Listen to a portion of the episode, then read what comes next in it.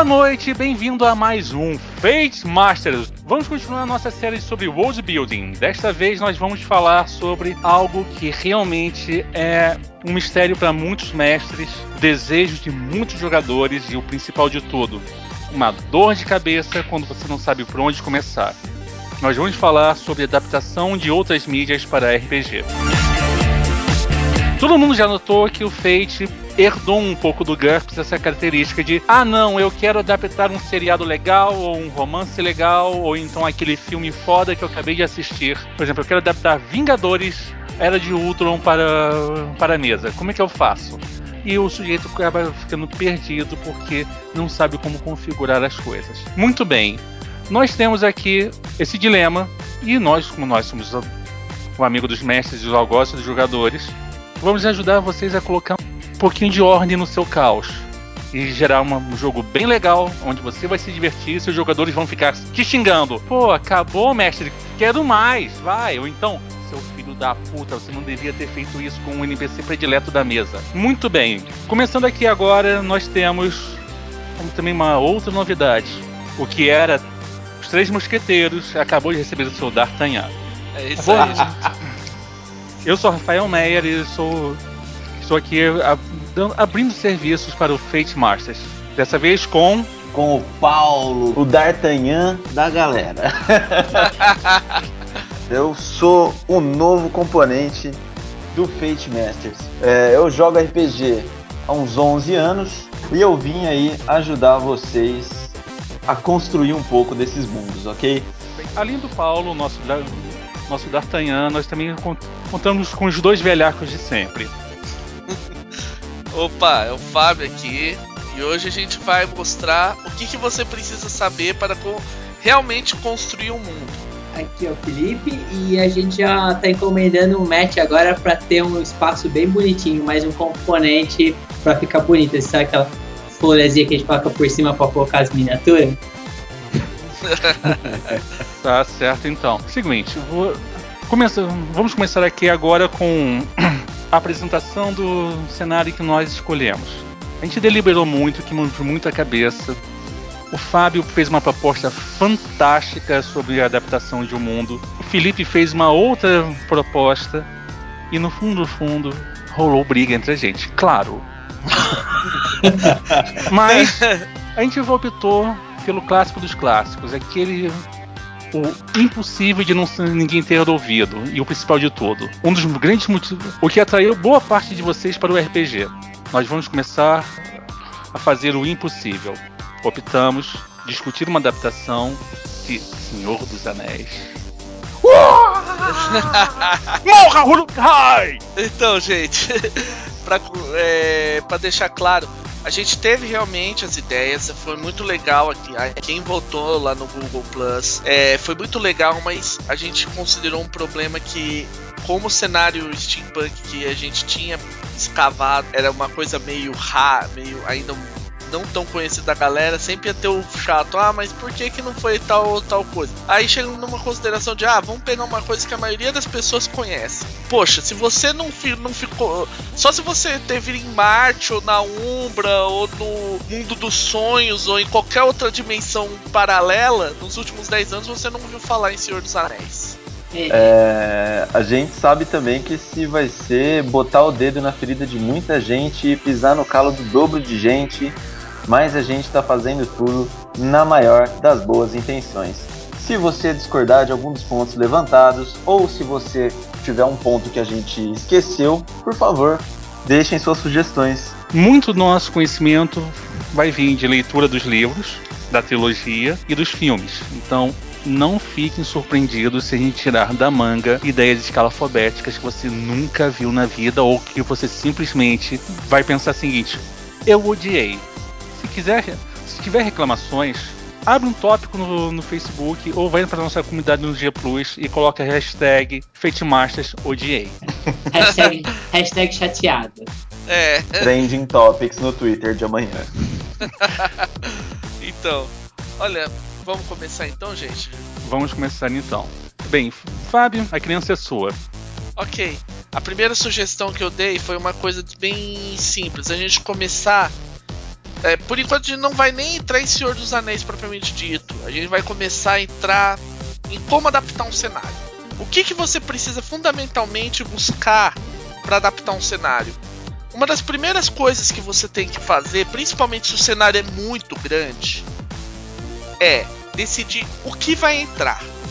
Parece uma coisa meio complicada, meio estranha. Ah, mas eu quero tudo. Vai, eu sei que a gente vai falar no, pra frente do Senhor dos Anéis. Ah, mas eu, eu vou pegar um exemplo. Ah, mas eu quero tudo de Star Wars. Você tem certeza que você vai querer adaptar tudo de Star Wars pra Fate? É aquela pior, história. Você sabe o que é tudo de Star Wars? É, esse é o detalhe. Você tem que definir. Aí eu, eu ponho o seguinte: a gente tem que estipular primeiro é uma definição. O que vai entrar, o que não vai entrar. Ou seja, a gente tem que fazer um recorte e dizer, ó, isso é o que vai estar tá valendo. Te facilita a vida em alguns, em alguns pontos. Primeiro, você vai estar tá mais, digamos assim, definido. Ok, eu estou falando até esse ponto, da, esse ponto. Então eu já sei mais ou menos o que aconteceu daqui para trás. Dois, vai te dar um espaço narrativo, porque dali para frente não interessa o que o autor escreveu. Se você tá adaptando Harry Potter e parou em Cálice de Fogo, dane-se a Horcrux do Voldemort, dane-se que tem qual a estrutura que tem os comissários da morte, você pode criar tudo isso à sua vontade.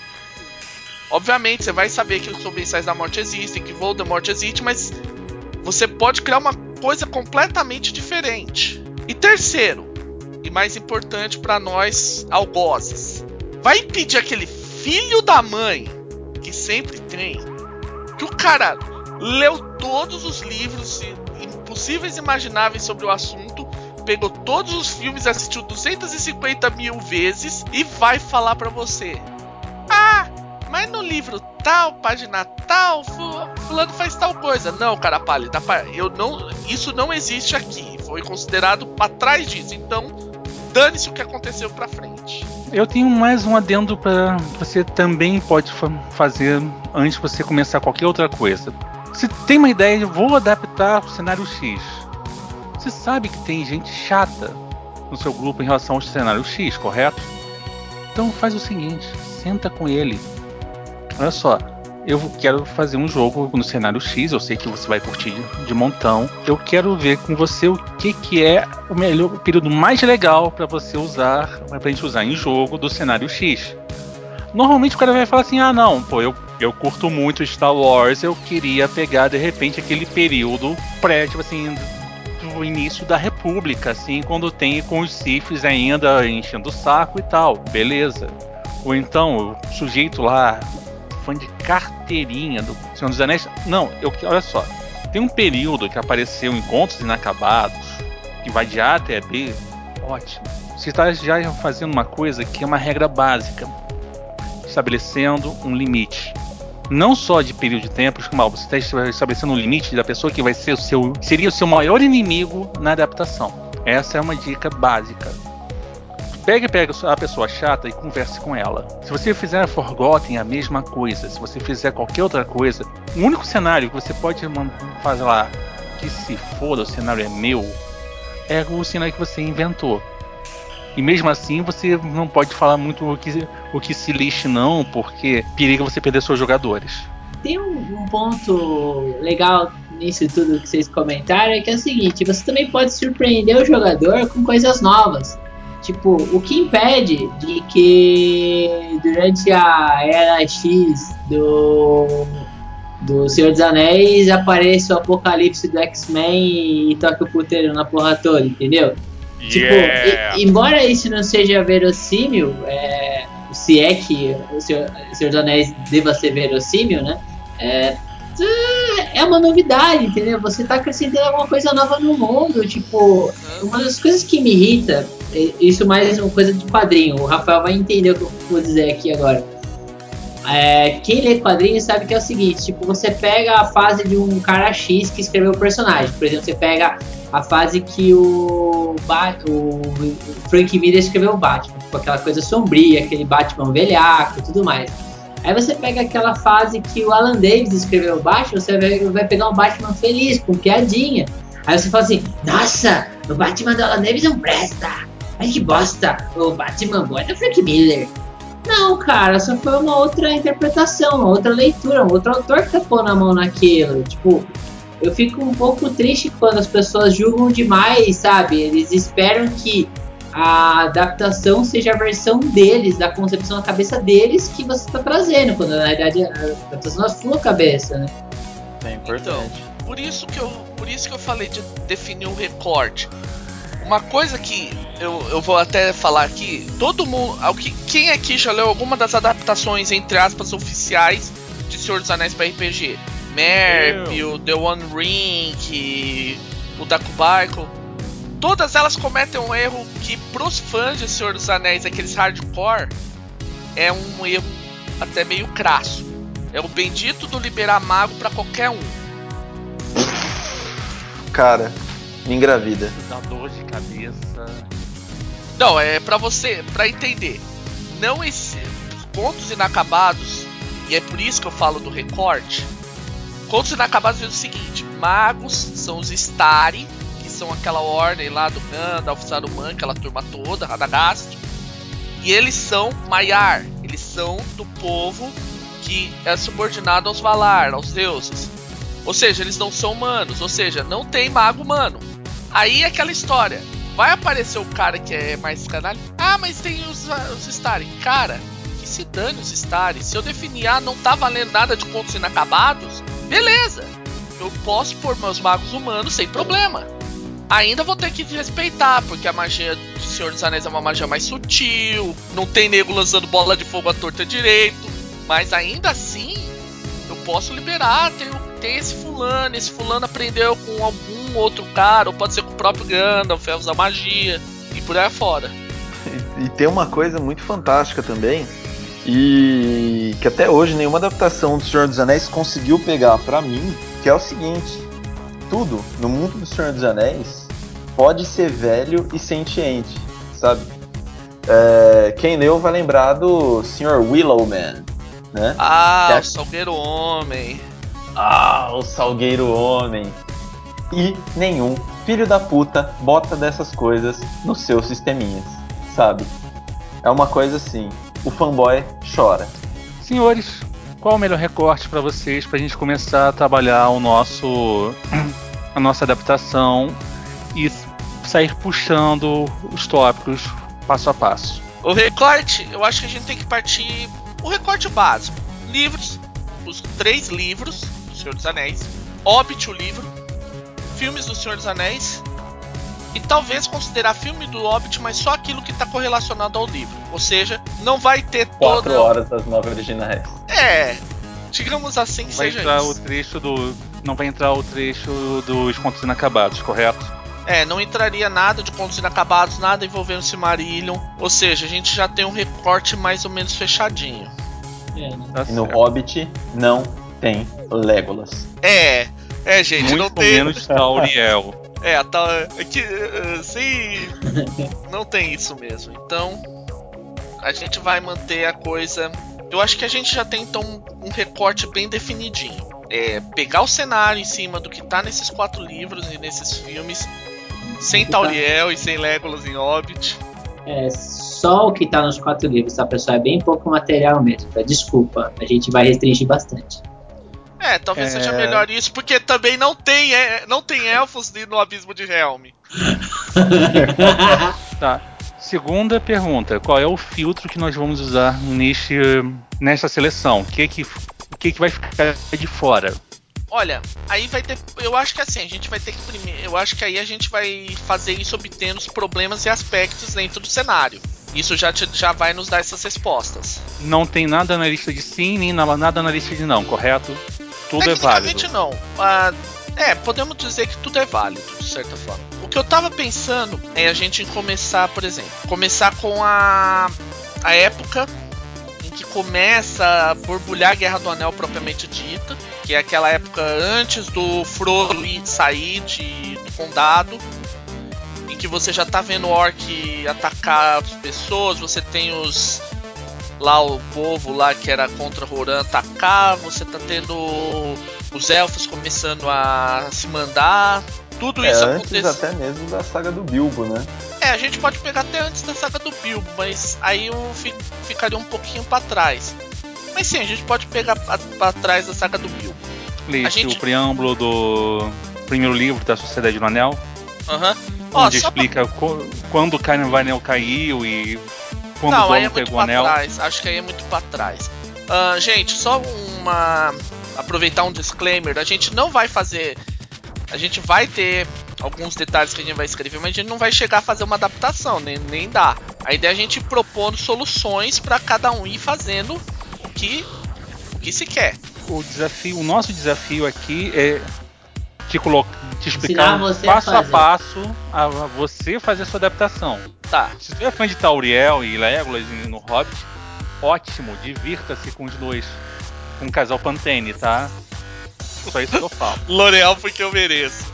É, é muito importante também, quando vocês forem fazer as suas adaptações fora, é, em outros cenários e tudo mais, você usar esses filtros justamente. Ah, o que eu quero pôr e o que eu não quero pôr, tá? É, e isso vai facilitar muito.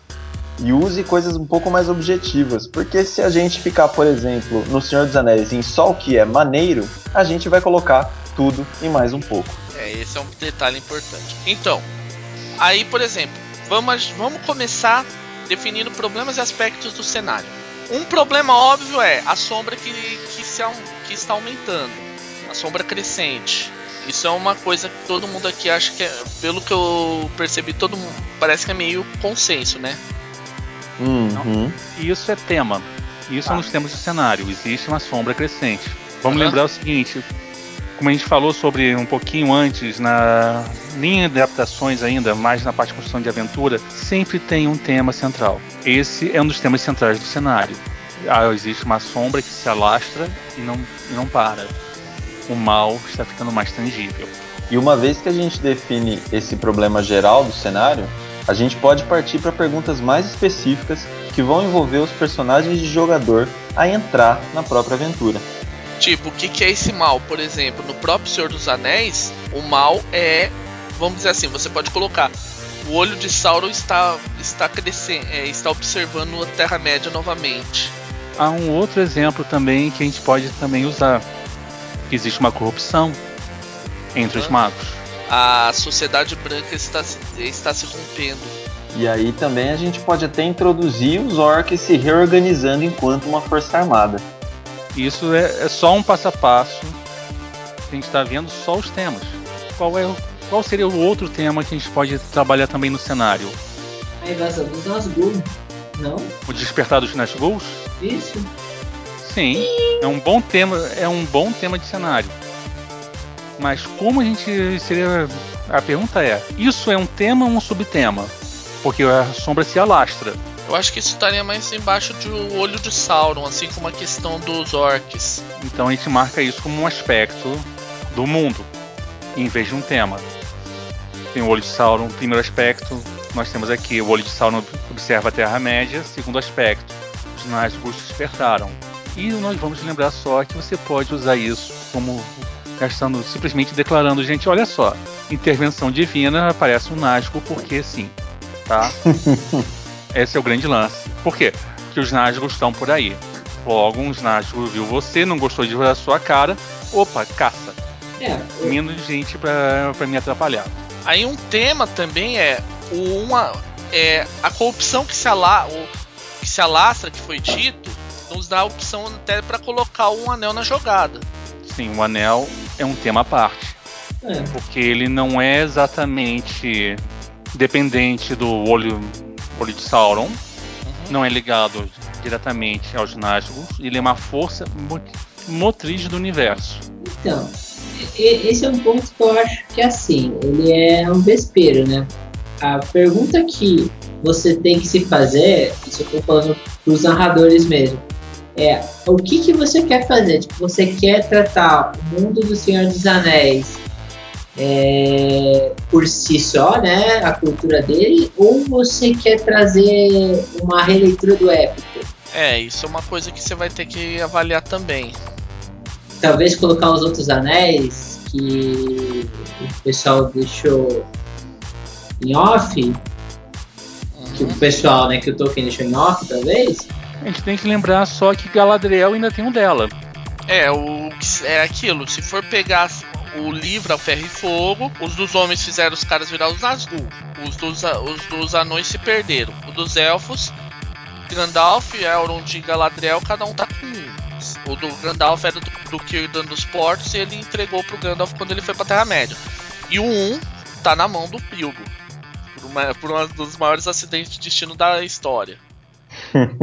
é, tá na mão dos bolseiros. A família Bolseiros é. É, tem o anel mais importante de todos e nem sabe. Uhum. Então. Aí a gente. Isso é uma. Isso até uma forma. Tudo isso que a gente tá falando é bom para as pessoas até perceberem como pode ser complexo uma adaptação. E como o modo como essa adaptação é feita pode influenciar o tipo de personagem que vai ser criado, além do tipo de aventura que vai ter como acontecer nesse mundo. Tá? É. Pode ser que com os mesmos elementos de O Senhor dos Anéis, formulados de um modo diferente, a Guerra do Anel e a jornada dos jogadores seja completamente distinta da saga original. Tá bom. Colocamos já alguns temas em mesa. Nós já aplicamos o nosso filtro e nós aplicamos também a primeira alguns, os primeiros blocos. Vamos só relembrar um pouquinho. O tema, antes de mais nada, é o que dá o tom por completo do cenário, tá? Quer dizer que você é tudo que você acha que é realmente importante, que pode ser usado de diversas maneiras. Vamos agora partir, já sabendo os elementos do universo, a gente vai partir para um ponto nevrálgico de mu que muitos mestres se confundem ou não sabem o, como usar. Papel dos jogadores dentro desse universo. Qual é o papel dos jogadores dentro do cenário? É, posso, posso abrir? À vontade. Então, é, antes de você pensar sobre isso, caro narrador, vale a pena lembrar que o jogo tem que fazer você se sentir bem, tem que fazer você se ter prazer no que você está fazendo. Então nada mais justo do que você pensar numa coisa. Porque, por exemplo, uma vez eu me dei muito mal como narrador, que eu deixei aberto para os jogadores escolherem o que eles queriam fazer. A minha mesa apareceu um monge, que eu odeio monge, que fique claro que eu odeio monge. É, um necromante esqueleto. E eu não tenho nada contra necromante esqueleto, mas eu esperava um grupo normalzinho. Entendeu? E por si só, essas duas coisas me irritaram muito, cara, e fez com que eu perdesse tesão pela campanha. Acabou, acabou degringolando e a coisa não foi pra frente. Então é muito legal você primeiro pensar e falar assim: o que, que eu quero fazer? Porque a princípio, qualquer tipo de tema você consegue abordar no Senhor dos Anéis. O Senhor dos Anéis ele é riquíssimo. Então você não tem. Você pode fazer um jogo dramático de sobrevivência, você pode fazer um épico do bem contra o mal, você pode fazer um jogo de intriga e politicagem porque as pessoas estão se corrompendo, você pode criar um jogo de pura sobrevivência onde os caras estão à mercê, por exemplo, a campanha toda pode ser um, um grupo de soldados que estava lá na, no ataque lá no Retorno do Rei, que se perderam e estão tentando sobreviver na floresta, por exemplo. Entendeu? Então, você pode ir para infinito. Então, é legal que você veja aquilo que você quer narrar pro pessoal, né? É, e outra coisa importante também, principalmente que a gente fala, tá falando de Senhor dos Anéis, e isso é um erro meio crasso que eu vejo em várias pessoas que fazem adaptações, é não é porque você está adaptando o Senhor dos Anéis que os acontecimentos têm que ser exatamente os mesmos. Alguém pode ter, por exemplo, feito, mantido Boromir vivo. Ele pode ter escapado da batalha lá com os orcs e ter, eles não ter sido necessária a fuga do Frodo. Ao, me, ao mesmo tempo, o Boromir pode ter conseguido roubar um anel do Frodo. Você pode fazer isso. E outra, você às vezes não precisa nem fazer com Bilbo, Frodo e todo mundo. Você tem que pensar que o mal tá se alastrando, ou seja, em tudo quanto é canto tem alguém fazendo. roubando, tem alguém matando, tem alguém saqueando em nome de Mordor, e você pode fazer. Ah, eu tô com esse grupo aqui, esse grupo tá defendendo, tá auxiliando na defesa de Vale. Que Vale tá sendo atacada por um grupo de orcs que está. É, está amando de Sauron para obter mais recursos para a guerra. Eu só discordo em um ponto o Boromir não podia estar tá vivo porque quem fez o Boromir no filme foi o Xambin, cara. Peraí, peraí. Tá, tudo tá, bem, a gente tá. sabe que Xambin tem um aspecto na ficha dele enquanto, enquanto ser humano que é todo filme bom que eu faço, eu morro. Correto? Você está confirmando que todo diretor é um mestre sádico que usa isso na, em qualquer filme que ele faz? Alô, Hollywood, vamos ouvir Fate Masters. Pô, crueldade com, com o sujeito. Ele achou que isso seria útil na carreira dele.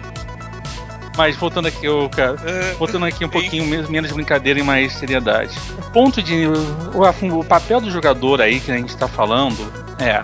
Você vai querer o quê? Que os jogadores sejam heróis, sejam soldados. Mas o principal de tudo é você qual é a moralidade que você quer para os seus jogadores. Você pode fazer uma campanha de sobrevivência, como o próprio FIFO disse, que é com moralidade cinza.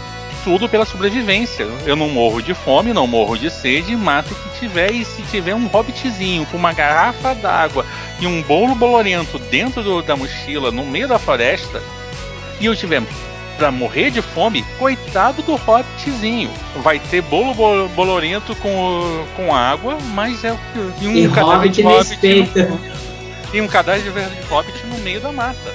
Só isso que eu falo como eu e como os lobos. E é bom que eu deixo os orcs para trás com devorando o hobbit. é. Então, é, mas vai de cada aí, um. Ou né? então você é nesse pode fazer você seu... determina ou realmente a, a moralidade e até mesmo quantos pontos de recarga cada jogador vai ter na hora da construção da ficha. Afinal de contas, grandes heróis podem ter mais façanhas.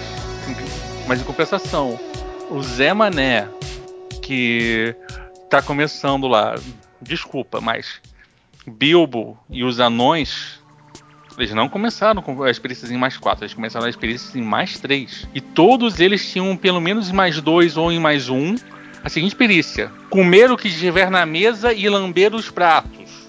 Entendeu? E olha o povinho esse para ficar comendo, bebendo. Comendo. É, mas é basicamente isso. Você tem um, você tem que ver o que, que você vai querer explorar e que facetas disso você vai querer explorar. Uhum. Temos mais algum algo mais para falar sobre o papel dos jogadores ou gente, eu posso passar para um, um ponto um pouquinho mais chato e um pouquinho mais relevante para a discussão. Afinal de contas, nós todos nós sabemos que o jogador está lá para arruinar com o seu cenário. O grupo que não tenta destruir uhum. a sua campanha menos uma vez não é digno de sua atenção. Todos nós sabemos disso e por isso que, no, por isso que nós estamos aqui. Eu então, sinto que é. eu vou ser o advogado do diabo. Tá na boa. É porque ele, ele também é player. A gente, a gente sente a catinga daqui. Pobre jogador, né? é, defesa. Ok, vamos okay. aqui pro próximo ponto e é um ponto nevrálgico. Se lembra que a gente falou sobre o Psychedemia no programa anterior e nós falamos sobre poderes? E o papel que os poderes tinham no cenário? E principalmente o ponto polêmico do cenário, que é aquele reino astral? Muito bem. A gente vai discutir a função de facinhas extras. Poderes adicionais transferem em parte a narrativa para a mão dos jogadores. Qual é o peso delas e quais são esses poderes? É a parte que eu considero mais sacal da construção de um cenário novo. Em Senhor dos Anéis nós sabemos duas coisas. Um, a magia é poderosa e permeia tudo, porém ela não é explosiva. Dois, tudo tem poder. Basta você saber como usar. Isso inclui não só os entes, como outras criaturas sentientes no meio da floresta. Isso envolve fraquezas de porque os ogros têm fraqueza à luz do sol, marchas de trolls, qual é o efeito de uma marcha de um troll, por que, que o org é tão grande e por aí vai. É a parte mais chata da construção de um cenário, porque vamos ser sinceros, você quer logo rolar os dados, como seus jogadores também querem rolar os dados, e você quer que os efeitos mais legais ocorram na mesa. Então, gente, como, como vocês abordariam, no caso do Senhor dos Anéis, o dilema da magia e poderes de narrativa. Mas, olha, a magia em Senhor dos Anéis é um negócio que é sutil, como eu já disse lá no início. você mesmo disse, né, ela é poderosa, mas não é explosiva. E é aquilo que eu disse, você não, não vê Gandalf distribuindo bola de fogo que nem Doritos. Que é o que basicamente todo mago de fantasia eh, aí do AD&D e tal tá acostumado. Né? Você vê, o cara faz aquela chuva de bola de fogo, parece anime. O que, que você precisa definir? Que tipo de coisa eu quero fazer como magia? Particularmente eu não eu faria assim. As magias as magias entrando na parte da mecânica. Eu vejo a magia em Senhor dos Anéis como um negócio assim, é é façanha, ela modifica de alguma forma, basicamente são façanhas de criar vantagem. Ah, eu faço isso, eu crio uma vantagem iluminar, ilumi é, vari é, vara com luz, que permite que eu veja no escuro. Basicamente é criar vantagem ou superar. Você não, não faça isso por aí se você não tem muito o que mudar. Isso é assim, entrando direto no, no core mecânico. Mas a parte interessante é, não é não é bala, não é bola de fogo, você não tá dinamitando tudo. O mesmo Gandalf, que é um, do, um dos magos mais mais fodões de, do cenário, que o máximo que ele faz assim de nível destrutivo é derrubar lá a ponte de Moria. De resto são coisas mais Derrotar sutis, tipo, eu tenho um mas todos nós sabemos que ele derrotou um Belrock é. só para pegar o XP na íntegra. Do Belrock sozinho, fominha. Não notou que ele veio mais poderoso é. com uma roupa diferente, pra... não?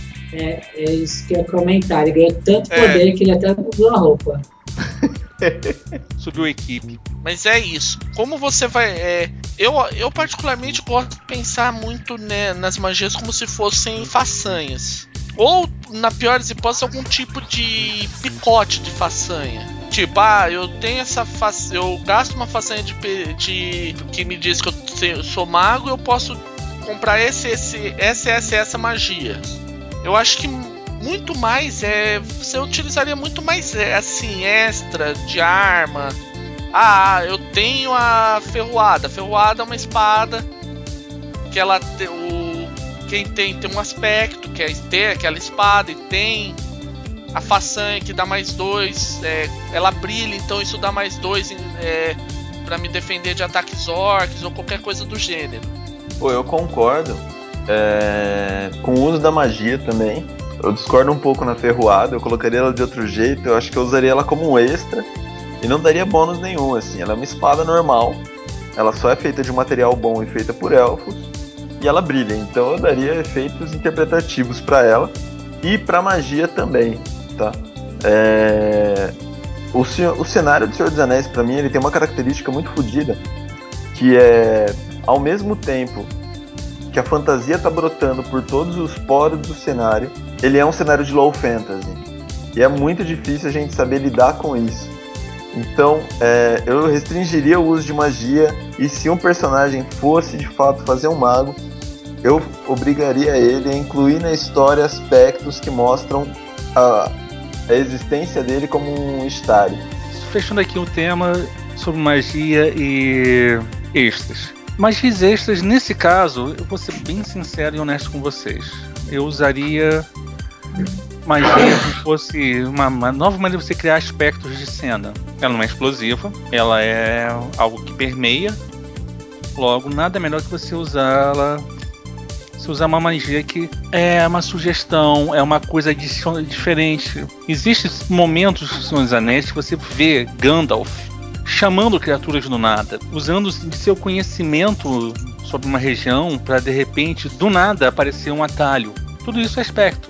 E sobre as armas mágicas, as armas todas elas têm história, têm conhecimento, são bonitas, são todas elas têm um passado que é o mais mais extraordinário desse mundo. Porém, nada melhor do que você lidar com estas armas, como sendo, como o Paulo falou, um extra. Porém, eu colocaria um extra com aspectos. Gasta um ponto de, gasta um ponto de destino. Pronto. Aspecto é ativado.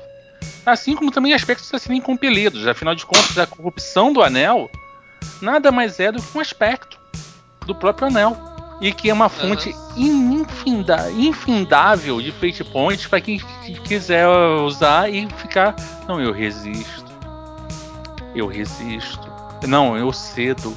Eu tô cedendo, então um fate point, eu tô cedendo, outro fate point, eu tô cedendo mais ainda. Nossa, quantos fate points você tem nessa sessão? Uns 10. Benza a Deus, meu filho, que Deus te abençoe seu coração, tá? E o mestre só olhando. Perfeito, agora na próxima cena eu vou fazer ele gastar esses 10 fate points para atrair o grupo e sair fugindo porque eu vou usar aqui uma regrinha adicional que é um tracker de corrupção para quem, quem estiver usando o anel. É, isso era uma coisa que eu botei lá na pauta, que é uma coisa que eu particularmente eu mandaria no fractal perfeitamente. É uma barra, um, uma barra extra de de estresse, de corrupção. E eu iria mais longe, eu não abriria consequências adicionais para corrupção. É as três lá, lá ataque físico, mental e corrupção. Ou seja, você começou a se corromper demais, cara. Aí você corre. Aí você entende por que, que o Boromir virou almofadinha de flecha orc tão fácil.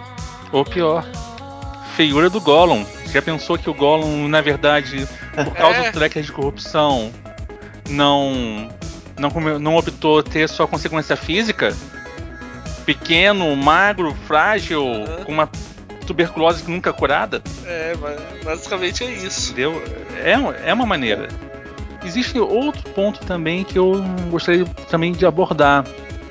Como ele tem ou é um universo muito mágico e cabe ao mestre trazer a, a vida esse universo muito mágico, existe uma coisa que eu gosto muito no Fate que é que está na fractalização dele, que é a seguinte coisa, o seguinte elemento locais têm aspectos. Cabe ao mestre falar o aspecto do local uma ou duas vezes, cada, cabe ao jogador dar uma desperta e pescar o aspecto do local. E gastar seus fate points para usar isso a favor dos jogadores, lê-se, a favor dele, jogador, que ativou o aspecto do local de maneira positiva, ou contra, ou você simplesmente pode falar o seguinte: todo mundo Olha só, é, essa é a famosa floresta da perdição, onde todos irão se corromper. Quem optar sair da floresta com um marcador de corrupção na ficha, eu eu darei um fate point adicional. Quem não quiser, gaste um fate point para resistir. Isso você não precisa nem fazer. Isso tem um exemplo bastante assim, bem claro. É, se você for ver, é a, justamente a parte do Tom até a hora que eles encontram o Salgueiro Homem. Você vê o tempo todo, eles é uma floresta antiga que guarda mágoa dos seres humanos e você vê eles, caramba, tô tendo cagaço, eles estão sendo atacados mentalmente o tempo todo. Estão sendo atacados mentalmente o tempo todo, eles você tem uma floresta que ataca mentalmente os personagens. Isso faz parte da magia do cenário, por isso que é o eu falo, é a parte mais complicada, é a parte mais demorada, mas uma vez pronta, é a parte que mais vai te dar prazer. Você já criou o terreno em comum, em que você e os jogadores podem editar o cenário, editar o mundo ao seu redor. Agora é a parte de diversão dos mestres. Criaturas. Como lidar com elas? Elas existem, não existem? Criaturas, naves, carros, armas especiais, Transformers. Como lidar com eles? Nós temos alguma, alguma sugestão? Em Senhor dos Anéis, eles seriam. Nós temos que pensar que existem orcs, trolls, Uruk-hai, Valares, anéis que corrompem. E o mais legal de tudo: Senhor dos Anéis existem animais gigantescamente poderosos que estão cagando e andando pelo que acontece no mundo. Vide as águias que só aparecem, só ajudaram porque Gandalf falou assim: "Ô, oh, vem! Vem, eu tô, eu gastei um fate point para vocês virem, o diacho. Vem para salvar o rabo de todo mundo." E mesmo assim, um, mestre, como todo bom mestre, exigiu: tá bom, gente, todo mundo fazer um rolamento de atletismo para poder pular e as águias poderem te levar até onde? Ah, quem quiser dar uma engraçadinha e querer montar a águia, rolamento de montaria também para não despencar da águia, tá? Não tô dando nenhuma dificuldade para vocês, mas é um, um, rolamento. Tem que ter pelo menos um sucessinho aí, tá? Tem que ter um sucesso bom nessa história. Vai lá, boa sorte. Eu sou suspeito para falar porque eu sou fanboy assumido do Senhor dos Anéis. Mas para mim, as criaturas seriam a parte mais ambígua da coisa. Mais, mais, mais ambígua. É... Em uma campanha que eu mestrei uma vez, eu vi os jogadores se questionarem o que aconteceria com os orcs se eles não estivessem sendo dominados. Tá? E isso, pasmem vocês, levou eles a libertarem em massa orcs. Foi uma coisa. É, reviravoltas, revira, plot twist, plot twist. Uh, os entes, as águias, os próprios trolls, nenhuma criatura nesse universo é estritamente boa, estritamente ruim. E isso pode ser muito usado pelos narradores para entrar no jogo com tudo, tá? Você pode fazer desde o Homem Salgueiro, do doente corrompido, é, do, do Hobbit que passou tempo demais com a neve ficou corrompido, ou o Stari que, que se perdeu, até criaturas extremamente boas que nem o Tom Bombadil, que vai ser o senhor de uma região toda, que nem o cara que faz chover e não faz, que nem o. Ah, meu Deus, é muita coisa, é muita coisa. Você pode usar, por exemplo, os próprios Rangers, né? Uh, que nem o Aragorn era, para serem personagens ou uma facção por si próprios. Porque eles são um elemento que é pouco explorado no livro, cara. Além do Aragorn, depois que você conhece ele e, e que ele luta a Guerra do Anel, a Segunda Guerra do Anel, pouquíssima informação se tem sobre o que os caras fazem. E aí, como você faz isso? Né? Uh, e como você quer tratar os orcs? Você quer tratar eles como uma máquina mortífera, como um moedor de carne de hobbit, ou você quer tratar eles como a massinha que você vai passar a espada e vai, eles vão explodir aos milhares, né? É, tudo isso vai definir, ou melhor, vai estar tá definido na tonalidade do seu jogo, né? Quando você define a cor que o seu mundo vai ter, os tons, quem são os seus heróis e como eles vão agindo, você define como esses caras vão se comportar, como esses grupos de monstros vão acabar entrando na sua história. É isso, isso é uma coisa importante. Isso também leva um pouco aquela. Ah, você vai tratar um orc, vai tratar dois orcs ou vai tratar do abismo de Helm cheio de orcs? Tá, não, não vamos entrar na fractalização não, porque isso aí é um assunto muito, muito longo para agora. Mas vamos falar. Deixa eu falar um pouquinho sobre meu ponto de vista aqui sobre relação a criaturas. Criatura é a coisa mais fácil e mais divertida de se fazer em Fate. Determina uma ou duas perícias, um ou dois aspectos, quanto ele tem de estresse e quanto ele faz de dano. Acabou. Não mais. Tipo assim, as únicas exceções à regra são um maldito dragão, e é o último dragão do mundo, ponto, que tá dentro de uma montanha cheia de ouro, e é dublado pelo Comberbar. Sabe como é que é? Valdo, estamos olhando para você. É, tipo assim, sabe como é que é o Sherlock tinha que ficar cutucando ainda mais o Watson. E outra coisa também que você tem que pensar qual é o papel deles. Quanto mais informação você, você colocar na, na criatura, mais importante ela é para o cenário. Por exemplo, eu, eu posso tratar o Orc como uma criatura de duas perícias. Ele tem um mais 4 em lutar, isso porque eu estou falando um Orc de elite. E tem um mais 3 em cavalgar. E cavalgar Warg. Tá? Não é cavalgar cavalo, é cavalgar Warg. Tem mais 3 em cavalgar Warg.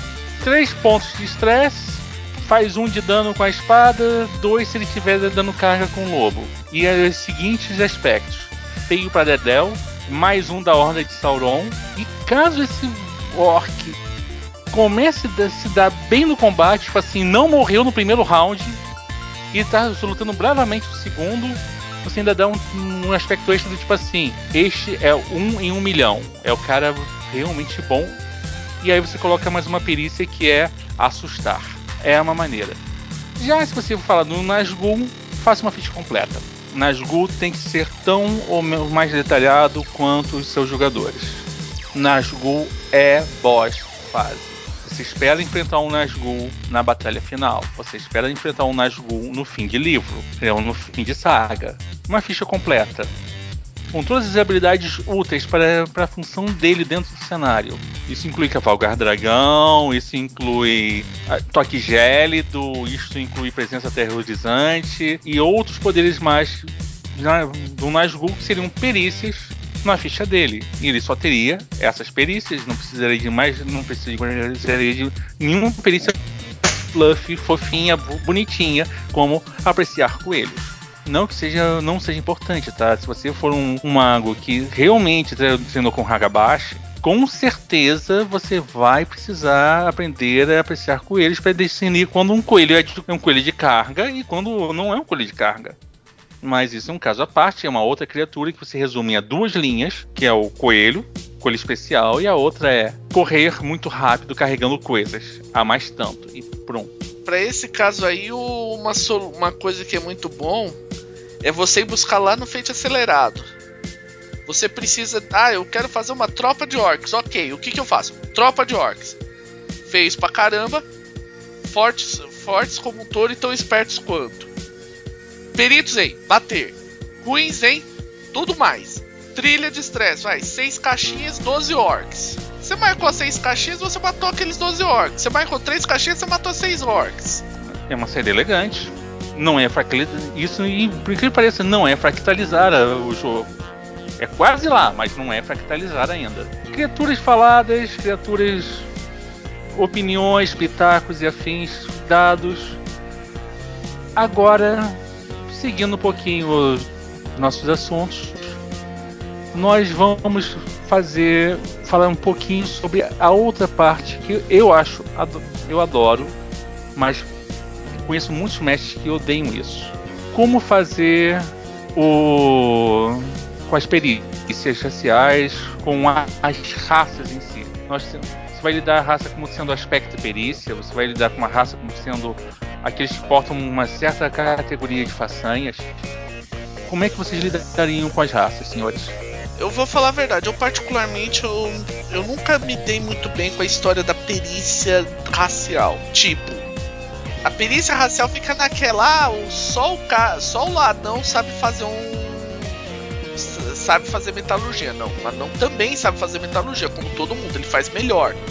Por isso eu prefiro trabalhar isso como uma façanha. Ah, o cara tem uma façanha que dá a chance de fazer melhor.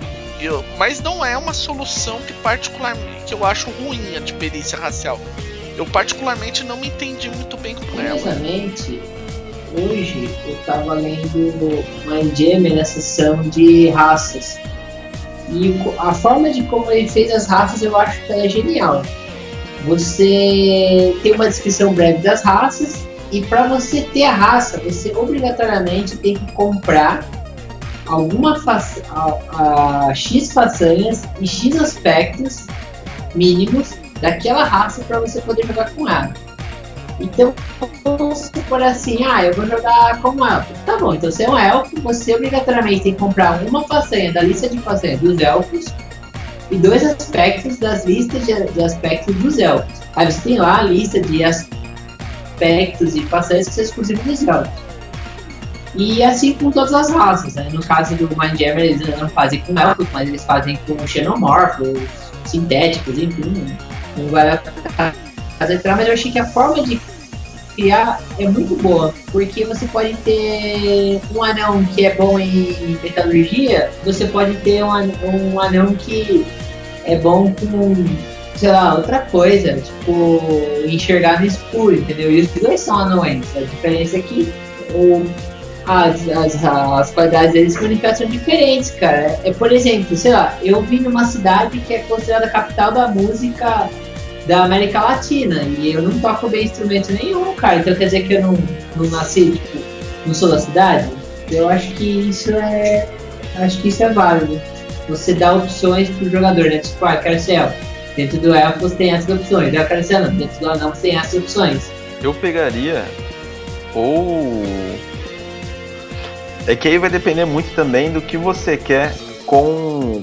Qual vai ser o tom da sua, da sua mesa, né? se você vai jogar uh, como um jogo de D&D em que a sua raça vai diretamente contra o que o FIFO estava falando aqui, que aí a sua raça define o que seu personagem faz e quem ele é, então você pode usar de repente a raça como uma é, habilidade específica, né? Na sua própria árvore de habilidades você tem uma habilidade chamada anão. E aí você usa isso para tudo que um anão faz.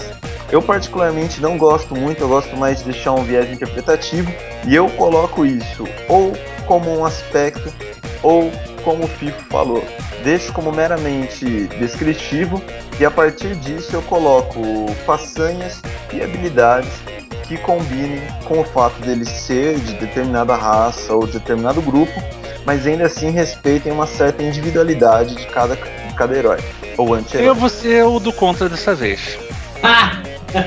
é minha vez de ser do contra, Fifo. Não vem com quem, uma vez ou outra eu faço isso. Manda bala. É... Primeiro, eu uso o esquema como a gente falou sobre, quando a gente estava discutindo sobre aspectos. Quer ser de uma raça, ótimo. Gaste um aspecto. O aspecto vai destrancar a habilidade racial e vai te dar a opção de você comprar as façanhas raciais. A perícia racial, que é destrancada pelo aspecto, obrigatoriamente é uma opção. Não quer dizer que você precise comprar a perícia elfo para ser elfo. Porém, olha só que a perícia elfo vai te dar. A perícia elfo vai substituir a sua perícia em arquearia ou em espada, vai depender da sua escolha. Vai substituir a sua perícia em de observar envolvendo a escuridão. Olha só que foda. E por último, vai garantir que você tenha a perícia. A perícia vai garantir que você tenha substitua esconder-se dentro, dentro do mato. Pronto, pessoal, aí tá explicado por que o Legolas é tão foda. Ele comprou elfo no jogo do Rafael. É claro, mas meu jogo é. comprou elfo bonitão. E surfista. Então, olha só, surfista foi, um, foi uma vantagem que ele fez durante no meio do combate, tá? O nome dele Depois era tudo, Orlando Bloom. Vou usar atletismo como esquiva, mestre. Como? Tô gastando pontos de fate. Tá bom. Atletismo em vez de lutar com, pra se esquivar de todos aqueles ataques. Como? Sabe o escudo do cara que caiu? Sim. Tô pegando e descendo ele de skate na escada. aí, pessoal, pra... Pessoal, o rolamento foi muito. A ideia foi muito boa, ganha um push aí de mais dois e rola.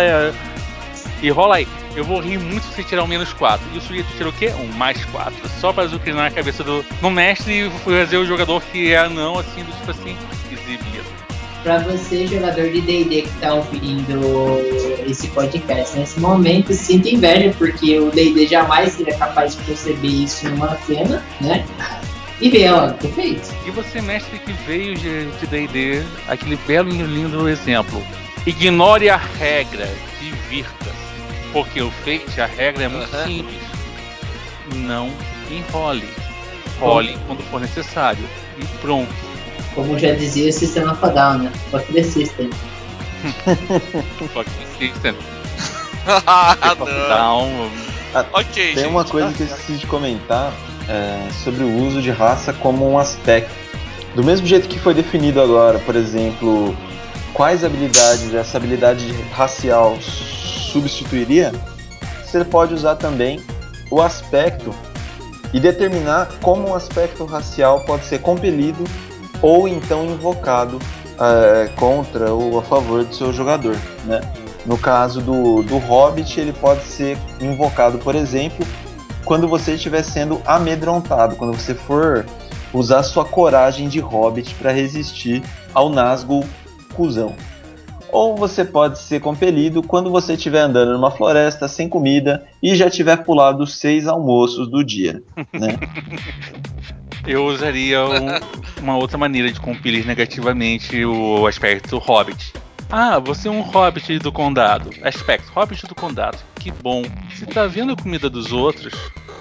Olha só, cara, você não comeu o suficiente. Se você roubar a comida, a comida do anão e do elfo, eu te dou um fate point. Se você resistir, eu vou. Você me dá. Ao invés de você me dar um fate point, eu marco um em no contador de corrupção, o que você me diz? Toca boa? Todo mundo adora em Senhor dos Anéis, principalmente quem assistiu o filme. É a hora que a porrada come. Abismo de Helm.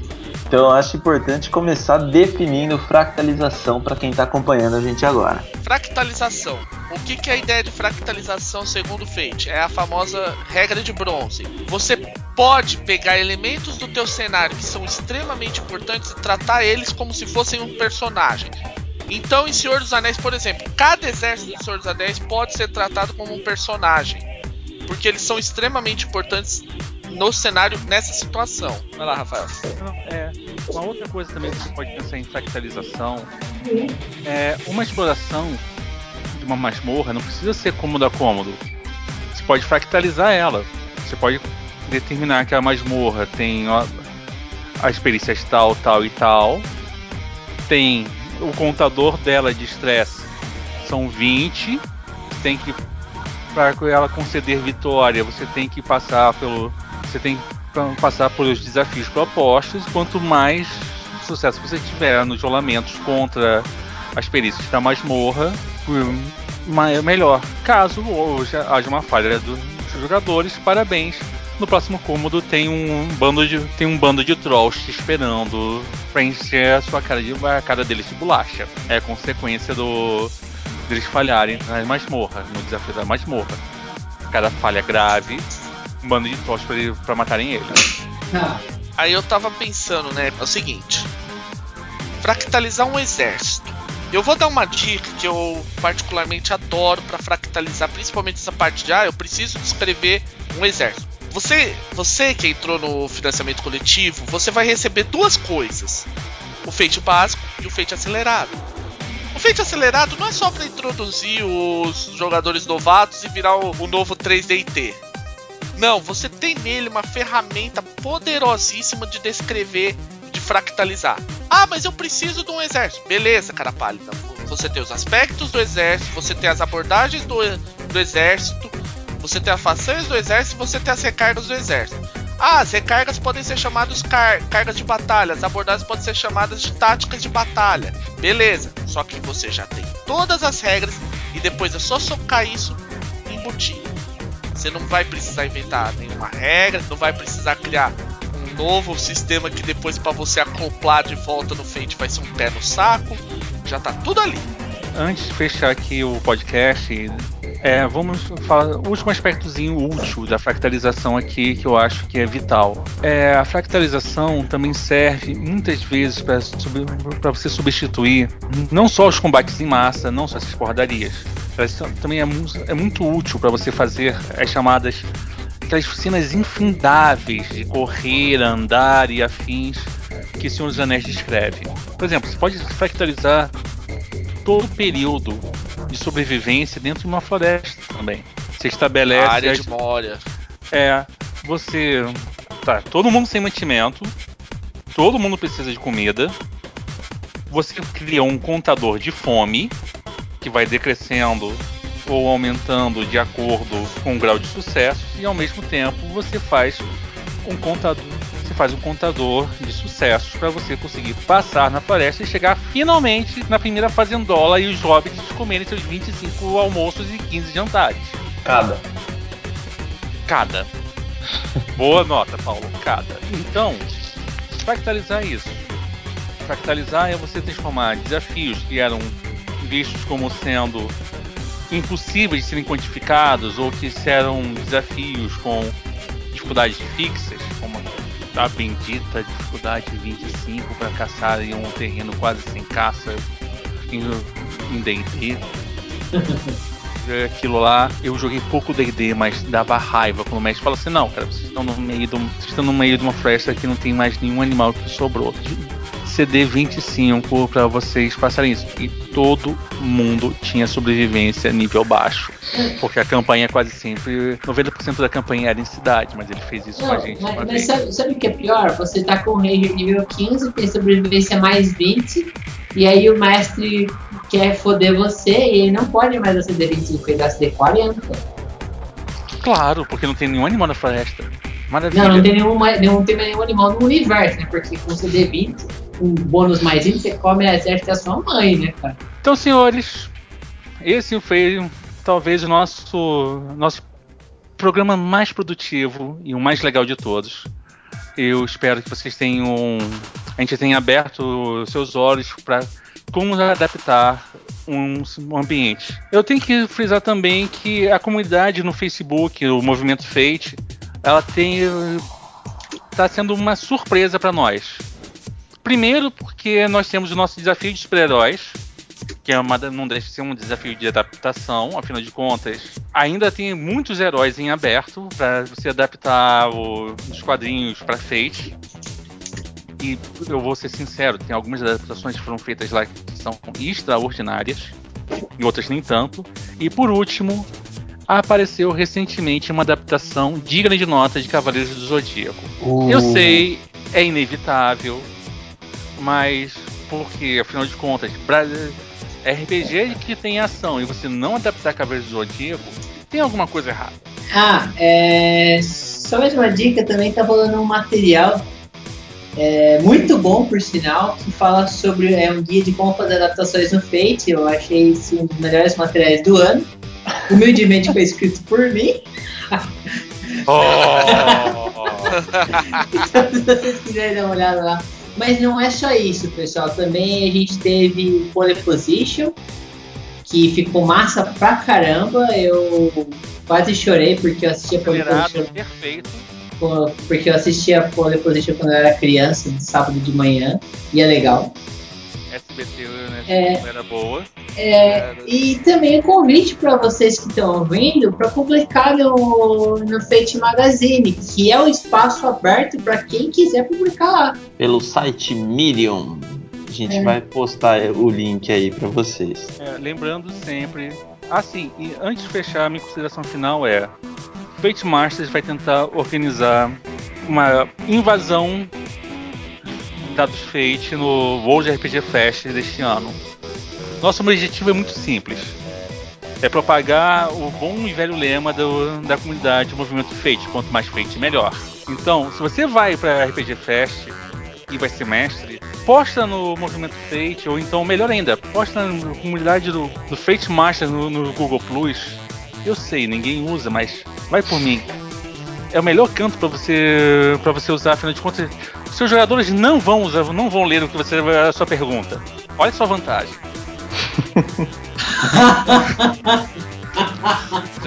é uma boa. Já que o jogador não vai lá mesmo, você vai lá, deixa sua perguntinha. Quando você, se você usar o Google, você vai ver quando a gente responder, ou qualquer um responder, você vai ver um, sininho, um cantinho superior direito, um sininho vermelho e um número assim: 1, 2, 5, 50, 10.599 indicando o número de mensagens que você tem no seu G Plus e pode ter a resposta da sua pergunta. Afinal de contas, Fate Masters, apenas para mestres. O jogador sabe muito bem onde ficar fica na conexão Fate, porque lá a gente é bacana, tá? Agora. O Bulldogs vai sair. É isso.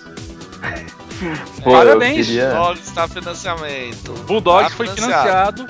Agora, gente, lembrando sempre, nossa outra campanha, eu esqueci dela. Pressão pro pessoal da Solar abrir o financiamento coletivo para trazer Worlds of Fate e Worlds of Adventure pro Brasil. É isso. Olha é legal, só, gente. o Sávio tá terminando de traduzir e revisar tudo. A gente não pode dar descanso para ele. Pô, cara, Jamais. Quanto, quanto, quanto mais feito, melhor, gente. E, e, vai por mim. Psychedemia é lindo. O Cats é, é lindo também. Até, até o Save World Save Game, que é um game over em qualquer outra coisa pertinente a videogame, é lindo. Merece ter em português. Secret of Cats eu já joguei, inclusive, é fantástico, cara. Eu, eu ainda tô fazendo a seleção dos jogadores para Secret of Cats. Quando eu falei que eu ia mostrar isso pro meu grupo, definitivamente o grupo inteiro que faço parte, que são mais de 20 cabeças falando, eu quero. Eu falei assim, gente, gente, eu vou ter que fazer viagem, tá? Por favor, mandem currículo pro, pro RH e eu pro, com, com todas as.